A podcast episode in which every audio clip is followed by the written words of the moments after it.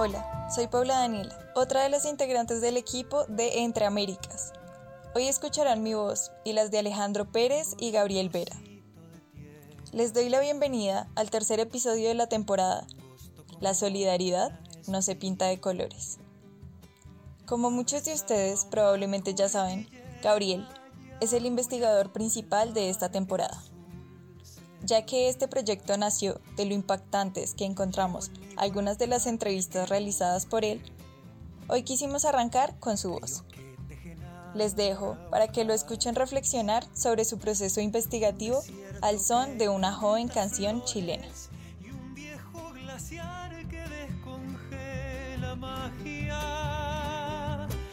Tengo una pena en el y una guitarra que llora. Pienso en cómo llegó después del golpe de la embajada colombiana cada una de las personas a las que entrevisté. Mientras reviso de nuevo los papeles, me pregunto sobre el sentido que pudo tener ese lugar físico, la embajada. No logré conseguir ninguna fotografía de la época. Busco en Google Maps con la dirección que me dieron los exiliados.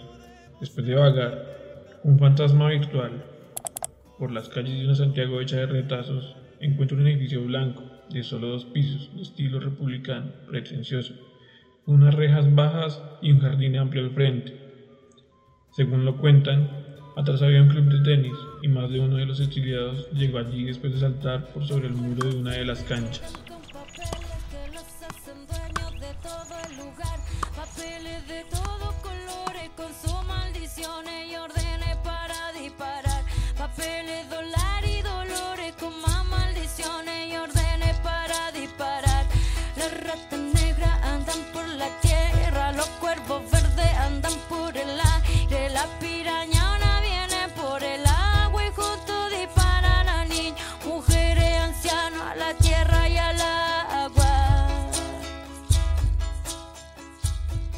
Es 1973.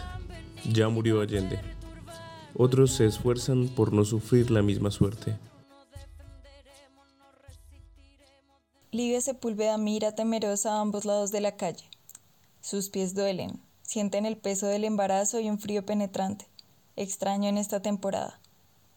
La mano sudorosa de su hija la aprieta fuerte, los nervios la nublan, no puede darse el lujo de doblar una esquina en vano. Ve a dos militares apostados cerca de la entrada. Respira profundo, cruza la calle, observa una puerta lateral, apresura el paso, se acerca y golpea.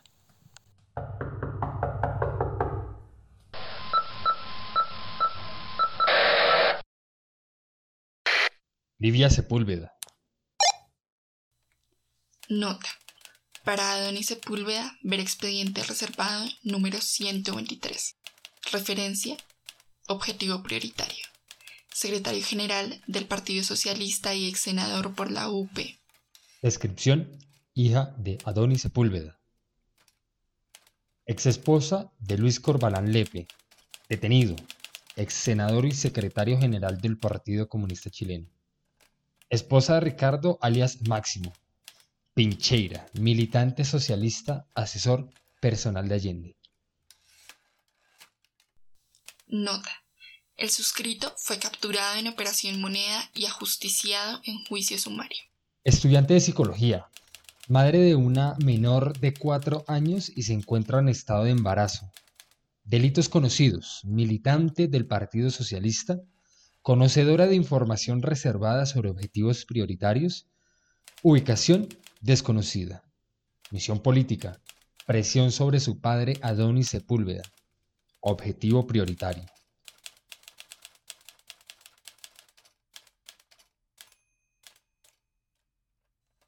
Nota. En caso de hacer contacto con Adonis Sepúlveda, remitir inmediatamente al Servicio de Inteligencia Militar y proceder a interrogatorio estipulado con posibilidad de tratamiento físico. Enrique Dauri toma su decimotercer vaso de whisky desde que mataron a Allende. Esta vez no es para olvidar, sino para llenarse de valor y llamar a la calma. Por eso lo acompaña además de un Valium. En el carro del cónsul no siente la velocidad ni se percata de las curvas. Solo sabe que debe saltar del vehículo cuando se lo indiquen. En el cuerpo siente un espasmo de anticipación, la sensación de una bala que lo podría atravesar en los dos metros que lo separarán de la embajada.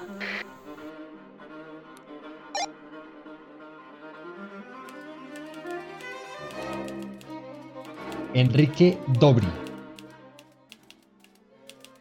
Objetivo prioritario. Se adjunta un resumen hecho por el agente especial del Servicio de Inteligencia Militar. Para mayor referencia, consultar el expediente inextenso, acceder con código. Cargo oficial. Jefe Nacional de Abastecimiento de la Dirección de Industria y Comercio.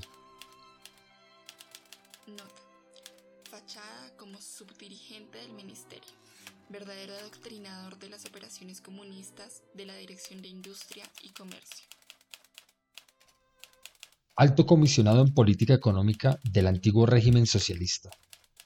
Revisar contactos conocidos en la Embajada de la Unión Soviética en Uruguay. Delitos políticos. Vector clave en gobierno Allende. Probable portador de documentación confidencial del Ministerio de Economía. Nota. Probablemente porta consigo también vales del gobierno y dólares. En caso de allanamiento, reportar los bienes de inmediato con el jefe de plaza. Ubicación desconocida. Se adjunta plano con referencias a casas de seguridad conocidas en la cúpula marxista de Allende. En caso de hallar al sujeto se declara vía libre para proceder con eliminación in situ. Se recomienda capturar y proceder con medidas físicas antes de la eliminación. Toda información extraída debe ser reportada de inmediato al Comando Conjunto del Servicio de Inteligencia Militar.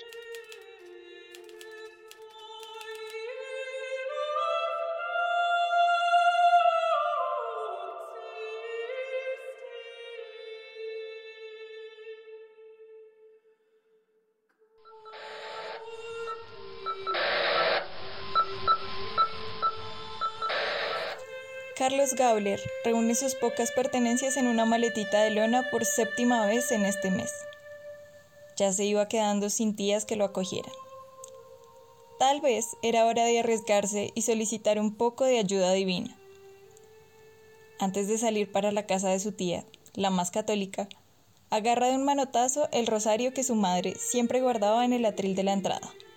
Al diablo mi marxismo, dice para sí mientras repasa de memoria el Padre Nuestro que le enseñaron en el liceo. Carlos Gabler, edad 23 años. Descripción. Tez oscura, cabello negro y crespo. Barba. Sobrenombre, el negro Gabler. Exsecretario de Salvador Allende, individuo peligroso, probablemente armado. Periodo en funciones oficiales, tres meses. Periodo estimado en militancia, tres años. Nota. Expediente conocido bajo catalogación como dirigente estudiantil. Miembro de la Juventud Socialista.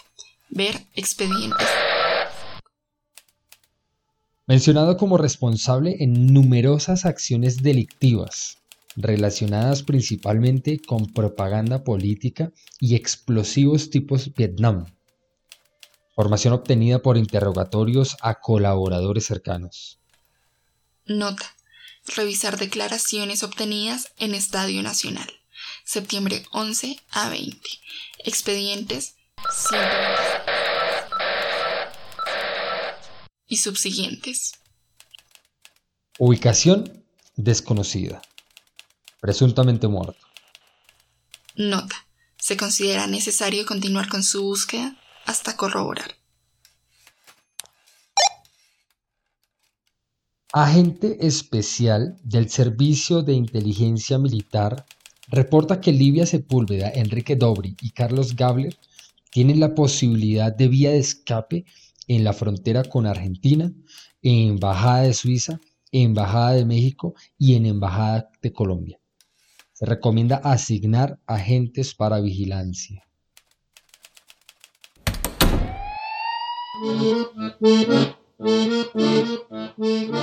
Entre Américas. Porque los oídos no entienden fronteras.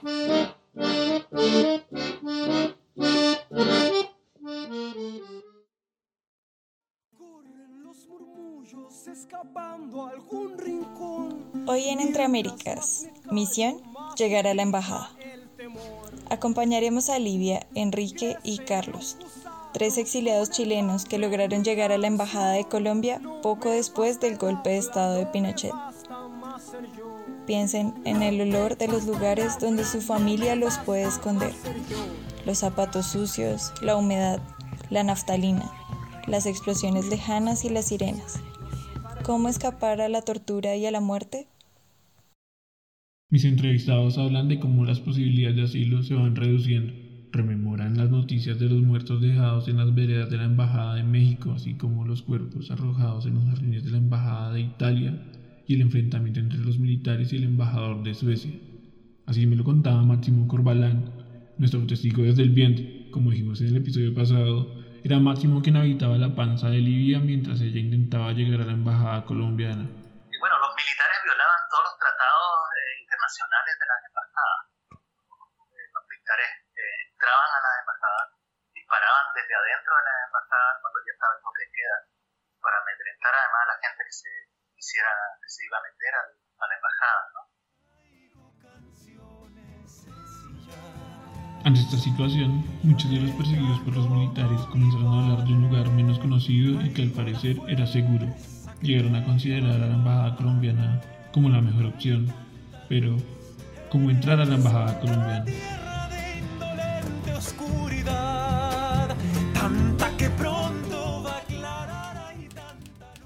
Las embajadas latinoamericanas suelen ocupar oscuras mansiones republicanas o circunspectos edificios de una arquitectura pretenciosamente moderna, casi siempre en barrios de alta categoría.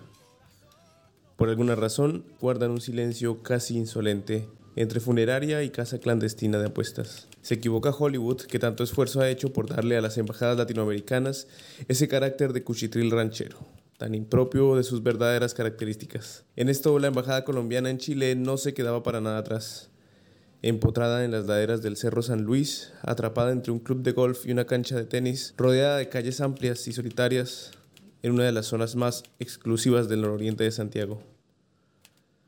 Era el lugar menos romántico y revolucionario en una época romántica y revolucionaria. Pero gracias a eso, gracias a la cancha de tenis que daba al patio por cuyas tapias se podía dar un salto silencioso a la salvación, gracias a las múltiples puertas laterales del servicio, tan propias de una cultura clasista a través de las cuales uno podía escabullirse, gracias a eso pudo ser un refugio para nuestros personajes, los exiliados. A menos de media hora del campo de concentración de Villa Grimaldi y a poco más de 100 pasos de la Embajada de México, lograr entrar a la Embajada de Colombia era el primero de una larga lista de retos que enfrentaron algunos de los sobrevivientes al golpe de Estado. En los alrededores de la Embajada, y a lo largo de las amplias calzadas, los militares sostenían una vigilancia sin obstáculos. A estas alturas, un tiro de gracia era casi un acto de piedad. me importa el frío, ya esclava no soy, ya esclava no soy. ¿Por qué no visité la embajada de Colombia cuando estuve en Santiago? ¿Fue deliberado? Algún miedo me alejaba de este sitio. Es imposible, realmente es imposible imaginar lo que pudo ser este lugar, pero en ese momento ¿Qué pudo significar para esta gente? Creo que logró ver la puerta lateral, la entrada del servicio. Pero, ¿cómo imaginar que esta imagen pixelada de una pequeña puerta de rejas blancas fue en algún momento la luz al final del túnel?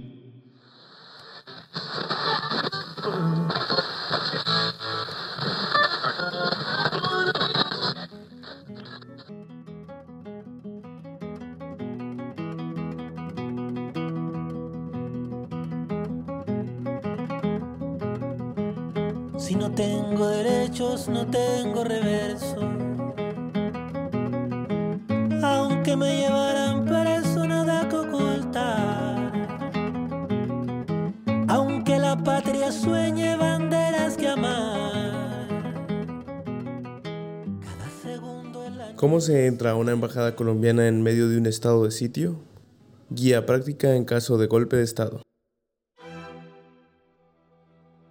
¿Sabe usted dónde queda Colombia? ¿Sabe dónde queda su embajada en Santiago? ¿Sabe quién es el embajador? Si conoce la respuesta a estas preguntas, entonces ya sabe que este proceso no será nada fácil. Para eso les presentamos esta guía rápida que les ayudará a encontrar su camino al asilo. ¿Conoce a algún personaje influyente que sea amigo del embajador? Si la respuesta es sí, pase al punto 4. Si la respuesta es no, pase al siguiente punto. 2. ¿Es usted católico? ¿Conoce usted al cardenal Silva Enríquez? Si la respuesta es sí, pase al punto 4. Si la respuesta es no, pase al siguiente punto. Tercero, ¿conoce a alguien que ya esté dentro de la embajada y pueda hacer presión para que lo dejen entrar? Si la respuesta es sí, pase al siguiente punto. Si la respuesta es no, pase al final de esta guía. 4. ¿Es usted bueno para saltar de un carro a toda velocidad? Quinto, si no consigue un carro, entonces, ¿sabe cómo llegar caminando a la entrada del servicio en la embajada? Incluso si cumple todos y cada uno de los puntos anteriores, algo puede salir mal. Entonces asegúrese de rescatar cualquier rezago de espiritualidad que haya abandonado. Si cree en un Dios, pídale protección y espere lo mejor. Si no, respire profundo. Todo terminará pronto.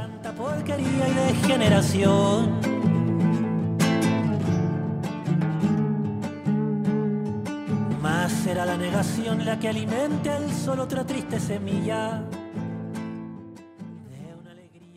Mientras pienso en todas las concesiones que tuvieron que hacer, todos los desafíos que tuvieron que enfrentar los exiliados para conseguir un refugio, me llegó una intuición sobre cómo vivieron ese momento, una experiencia que les cambió la vida.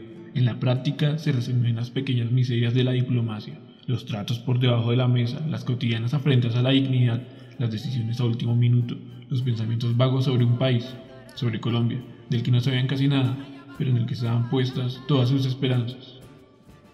Creo que ahora entiendo lo que de verdad significa esa unidad latinoamericana, ese carácter tan provisional como infatigable de las alianzas que se crearon entre personas a las que solo las unía una lengua y un vago pasado colonial, con el único propósito de salvar la vida.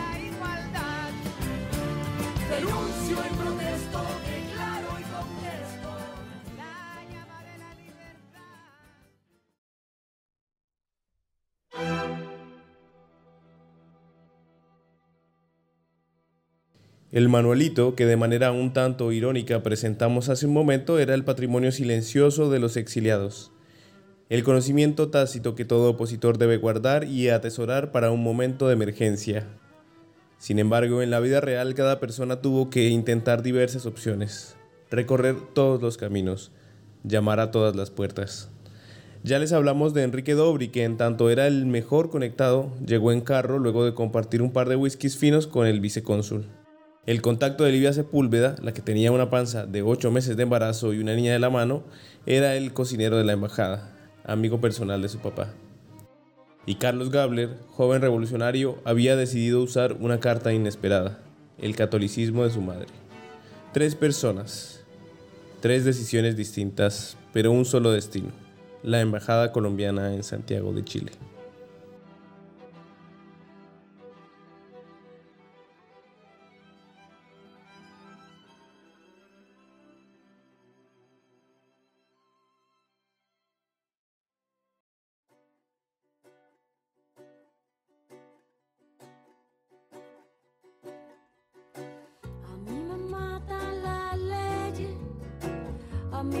Matan las leyes, a mí me matan. Chilenos y extranjeros vivían con el temor de ser detenidos o asesinados en sus viviendas, en sus lugares de trabajo, inclusive en la calle.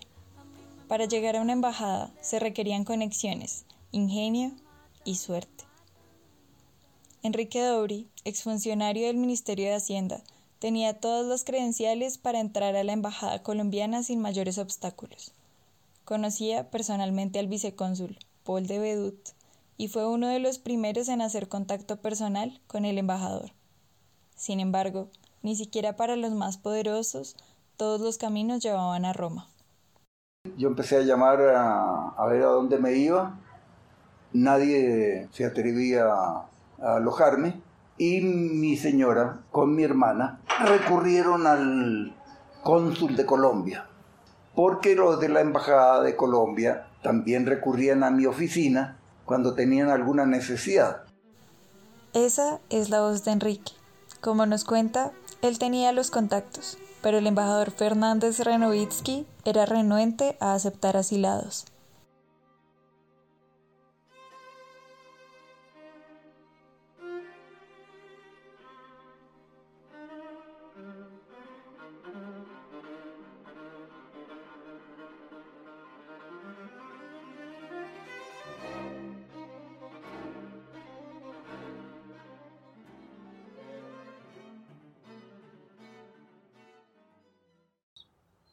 No, eh, a, Fernández Rinovisky eh, lo, obligaron a abrir la, puerta a los, a los que se refugiaban en, eh, incluso colombianos, como ya le conté, que la mayoría eran colombianos, más que chilenos. lo obligaron la Gloria Gaitán y esta doctora Uribe, que era cónsul colombiana en Valparaíso. O sea, la presión fue muy fuerte. El nombre de Gloria Gaitán quizás le suene. Ella es la hija de Jorge Eliezer Gaitán, una figura política clave en la historia de Colombia. Para el momento del golpe, Gloria trabajaba como asistente de Allende y por ende su cabeza también estuvo en peligro.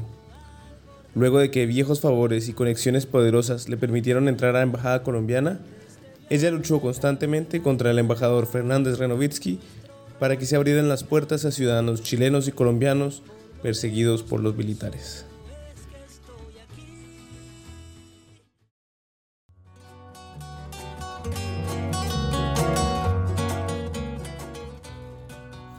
Al principio solo pudieron entrar personas que podían ejercer algún tipo de presión política, pero entre más personas de este tipo entraban, era más factible que otras, con menos poder político, pero con igual riesgo de morir, pudieran entrar y refugiarse también.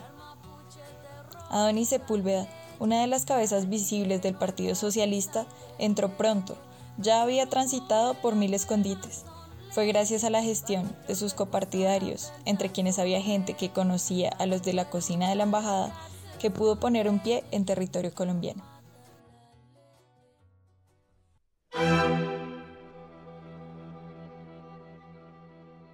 Así, casi como si entrara otro escondite más, sus compañeros lograron convencerlo de que entrara por la puerta trasera de la embajada, mientras los cocineros distraían a los militares. Así nos lo cuenta su nieto Máximo, el habitante de la panza de Libia. para meter a mi abuelo se tuvo contacto con la gente que trabajaba en la cocina de la embajada, que tenía una puerta aparte de la entrada principal. Eh, la forma en cómo entran a mi abuelo, que mi abuelo era senador, lo fueron moviendo a muchas casas de seguridad desde entonces, en condiciones muy precarias, yo en techo, debajo de una escalera, situaciones muy precarias y, que no podían durar mucho tiempo porque las casas iban siendo allanadas a medida que, pasaba por un lugar. Eh, entonces hubo un momento en que no hubo dónde dejarlo y, se decidió, junto con la gente del partido, estaba mi mamá, eh, asilarlo, sin que él supiera. Para eso se puso en contacto eh, con la gente de la cocina de la embajada que eh, distraían a, los militares que estaban en la puerta y les llevaban café y pastelitos, ¿no? Entonces, eso evitaba en el fondo en ese momento justo la ronda, ¿no? Ingresaban por la puerta de la cocina. Eh, en este caso mi abuelo, después mi madre, con mi hermano.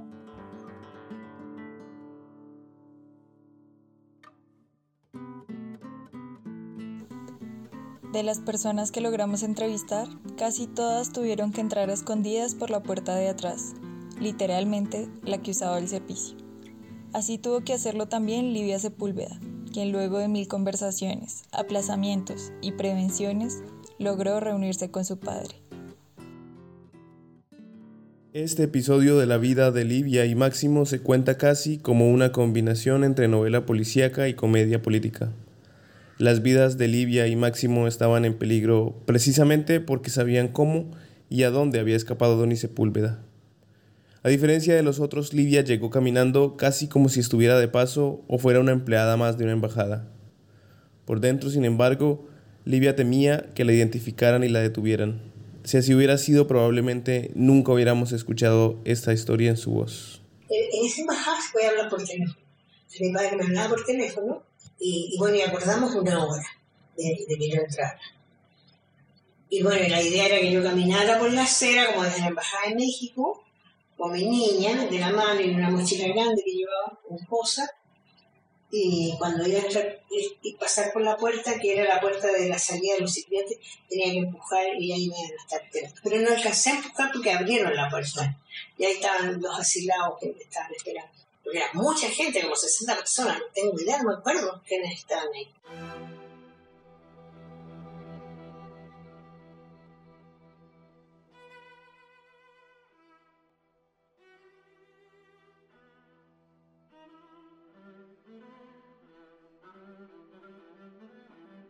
Una vez adentro, igual que lo venía haciendo Gloria Gaitán, Libia también presionó para que se recibiera más exiliados.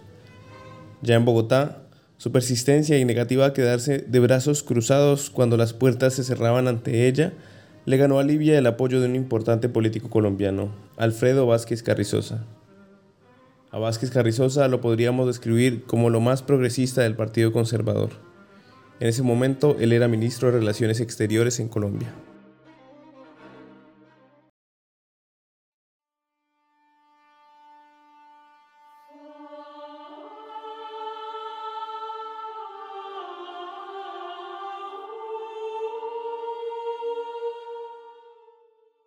Tan importante como esta presión terrenal fue la presión espiritual del cardenal Silva Enríquez. El carácter devoto del embajador Renovitsky le hacía imposible negarle un favor al más alto prelado católico del país. Y por esta vía, más de uno de los refugiados, algunos incluso ateos, pudieron entrar con la venia cardenal. Ese fue el caso de Carlos Gabler.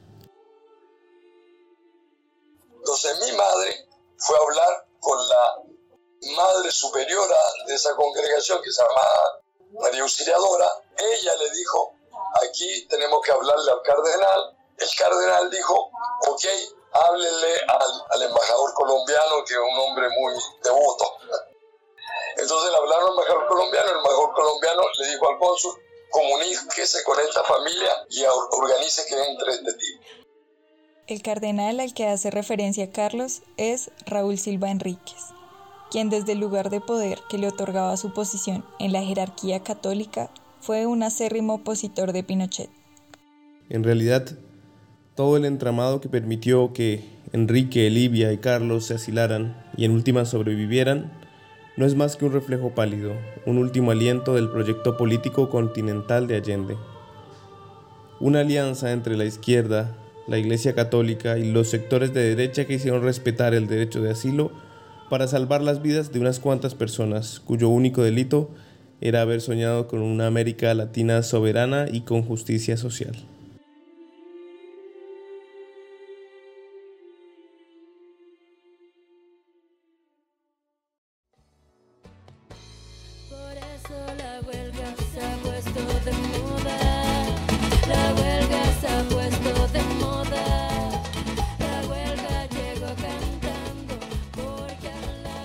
Más allá de estos grandes sueños, en la vida real, las peores pesadillas se concretaron luego del golpe de Estado. De hecho, en la voz del mismísimo Enrique, los momentos antes de su llegada a la embajada suenan como un auténtico thriller. Entonces yo me fui a un, a un apartamento de un pariente, de un tío que vivía solo, en las torres de San Borja.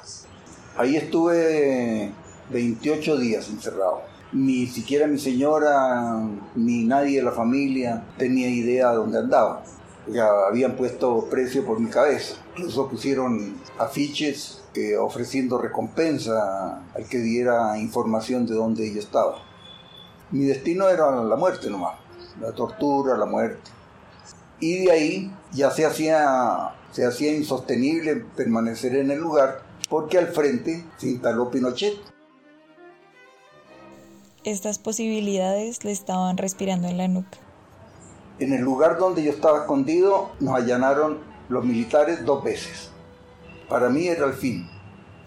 En el segundo allanamiento, por azar, porque se alinearon los astros o por lo que cada quien quiera creer, los militares no lo detuvieron. Sin embargo, se quedaron con una advertencia muy clara de que no habría una próxima vez. Así, Enrique decidió que ya no había otra opción que la Embajada de Colombia. Entonces mi señora me fue a buscar al edificio, se vistió lo más elegante posible y se puso aros por todas partes. Y como yo le decía, yo tenía una muy buena situación económica, yo tenía autos, no auto, tenía varios autos. Entonces ella llegó en, en un Fiat blanco, último modelo, ella manejando, lo estacionó yo sí divisé el auto y bajé tranquilamente por el ascensor, pero yo estaba vestido y parecía un, una, una persona eh, acomodada. Pasé entre los soldados, pues, la torre tiene 100 apartamentos, por lo menos. Me subí al auto, la parte de adelante, y le dije a mi señora, vámonos a la casa del cónsul, a la casa habitación del cónsul, pero anda manejando muy lento, como si no pasara nada, como si fuera hasta un paseo, porque si vamos a 60 kilómetros por hora, levantamos sospecha. En ese carro se dirigieron a donde el cónsul Paul de Bedut, y cuando llegaron, él mismo les dijo que la entrada a la embajada colombiana no iba a ser tan sencilla. Bueno, el, el cónsul dijo, esperemos un rato que oscurezca, porque va a tener que entrar por la puerta de servicio. Ya están advertidos, tenemos que cumplir con la hora. Va a haber una persona que va a abrir la puerta en el momento que lleguemos. Y no vamos a ir en, un vehículo diplomático, sino que el que yo uso para ir al mercado, que era un Volkswagen común y corriente, y yo lo voy a subir en la vereda. Ese era el plan, montar el carro a la vereda, al andén. Entonces el cónsul tenía todo sincronizado. Y me dijo, esperemos un, eh, un rato, más o menos hacia las 6 de la tarde, que esté más oscuro, para que no se note tanto, y además yo estaba vestido de color oscuro. Para el cónsul fue imposible no notar que Enrique estaba realmente muy nervioso. Le dijo, pero yo lo noto a usted muy nervioso. Y usted tiene que saltar de, del auto y aprovechar que abren la puerta y la cierran. Pero usted está muy nervioso. Y si disparan los militares, pues nos disparan a los dos. Dentro de la residencia estamos en territorio colombiano, pero afuera no. Entonces a Enrique le tocó intentar apagar los nervios. Suelta el fulgor de la vela. Entonces yo me tomé una pastilla, un Valium, para tranquilizarme, pero ya seguía temblando. Entonces este destapó una botella de whisky y nos la tomamos entre los dos. Ahí ya estaba relajado, o sea, ya no me importaba nada. Entonces ahora sí nos vamos. Y efectivamente fue así. Abrieron la puerta, yo salté, cerraron la puerta y estaba el embajador esperándonos con una copa de champaña, dándole la bienvenida. Y entramos y ahora acomódese como pueda. Habían 200 personas, 250, eso estaba repleto, repleto. Así entré a la embajada.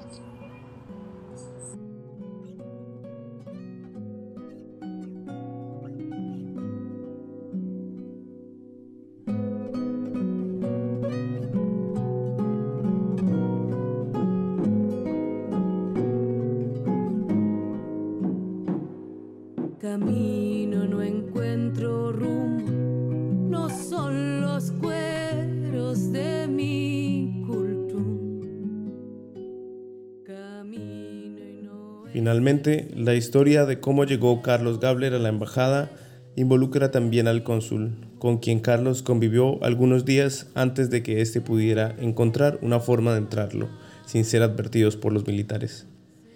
Al final, Carlos entró por la puerta del servicio igual que Enrique, pero hubo una diferencia entre los dos casos. Contrario a Enrique, Carlos no tuvo que saltar de un carro en movimiento. Entonces, eh, el cónsul me llevó en su carro, me recogió en un punto, un día como a las 11 de la mañana, un día domingo, no me acuerdo bien, este me llevó y me dijo, yo voy a parar el carro fuera y usted va, para mirar y hay, hay, un, hay una, una, vegetación, pero entre medio de la vegetación usted va a ver que hay una, una puerta pequeña de metal. Usted se baja el carro, camina, eh, camina tres metros, cuatro metros, y empuja la puerta, va a estar abierta usted. Y así fue. Llévense mi sal, llévense el imperio del sol, llévense el carbón, su fuego que nos ahuyentó, llévense la fe, la de quien ayer no gritó. Con diferentes estrategias, Livia, Enrique y Carlos se sumaron a las más de 200 personas que pudieron poner sus dos pies dentro de la embajada colombiana y salvarse así de las garras del régimen militar. Pero entrar a la embajada sería tan solo el comienzo. Una vez adentro, la pregunta era cómo salir. No se puede quedar uno encerrado para siempre en una mansión republicana, ¿no?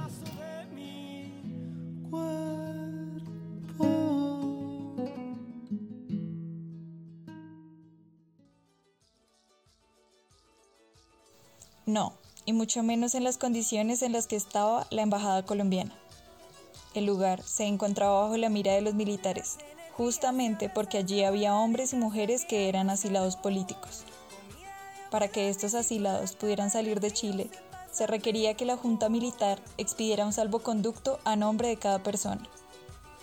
Prolongar indefinidamente la entrega de estos salvoconductos fue la última carta bajo la manga que tuvieron los militares. Para dilatar la expedición de los salvoconductos, la Junta Militar argumentó que se debía controlar cuidadosamente la salida de personas indicadas de conductas criminales. Como ellos decían, para referirse a gente cuyo mayor delito había sido simplemente creer en el proyecto político de Allende. Con las demoras, lo que los militares buscaban era desgastar a los perseguidos. A estas personas la dictadura les condenó a la incertidumbre. Ante la incertidumbre, todas las esperanzas quedaban puestas en los funcionarios diplomáticos que debían conseguir los pases de salida, los valiosos salvoconductos. Retratando las manos de alguien que luchaba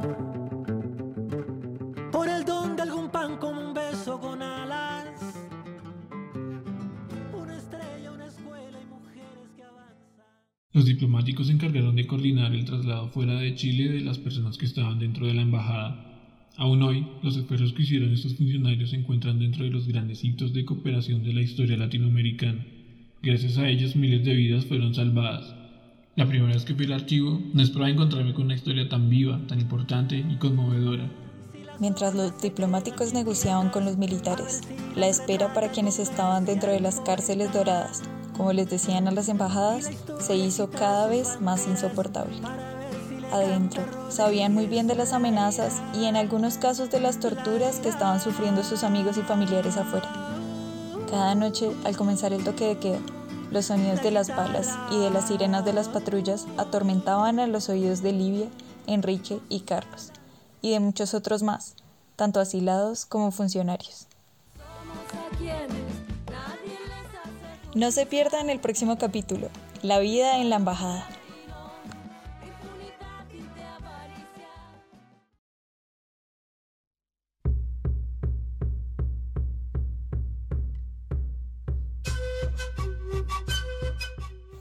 La solidaridad no se pinta de colores es una obra derivada del trabajo de grado en busca de una salida, la diplomacia colombiana frente al exilio chileno, de Don Gabriel Vera. Puede encontrar más información sobre esta investigación y sobre los recursos y archivos que se usaron en la construcción de este episodio en la descripción. En la realización de este episodio, el equipo de Entre Américas. Eduan Gabriel Vera, investigador principal. Paula Orozco Espinel, editora general. Alejandro Pérez Rubiano, redactor. Paula Daniela Velosa, asesora legal. Elizabeth León, diseñadora gráfica. Javier Ricardo Ardila, productor general. Marilyn León, productora ejecutiva. Le agradecemos a Alejandro Pérez Rubiano sus valiosos aportes a nuestro equipo. A partir de este episodio, él no nos acompañará más en Entre Américas. Le deseamos la mejor de las suertes en sus futuros proyectos y esperamos que nuestros caminos se puedan cruzar pronto de nuevo. También queremos agradecer el apoyo del Museo de la Memoria y los Derechos Humanos de Chile, por darnos acceso a sus archivos y ayudarnos en la difusión de esta iniciativa. Asimismo, le damos un especial agradecimiento a las y los artistas que permiten el uso de sus obras musicales en la producción de Entre Américas. Su trabajo es esencial en la creación y acceso a nuevos contenidos culturales. Camilo Eque, Evelyn Cornejo, Daniela Millaleo, Fundación Víctor Jara, El Árbol de Diego, Manuel García, Las Magdalenas, Los Bunkers. En el episodio de hoy escuchamos las voces de Nayeli Andrade y Andrés Ramírez, quienes hicieron la dramatización de la conversación ficticia entre un militar y una secretaria. Muchas gracias Nayeli y Andrés por su amable colaboración. Entre Américas es un proyecto de divulgación académica del Grupo de Investigación en Historia de las Relaciones Internacionales e Historia Transnacional de la Universidad Nacional de Colombia. Le damos las gracias a la profesora Gisela Kramer por abrir y promover espacios para que proyectos como este puedan florecer. Hasta la próxima. Recuerden, un episodio nuevo el 11 de cada mes. Gracias por escucharnos.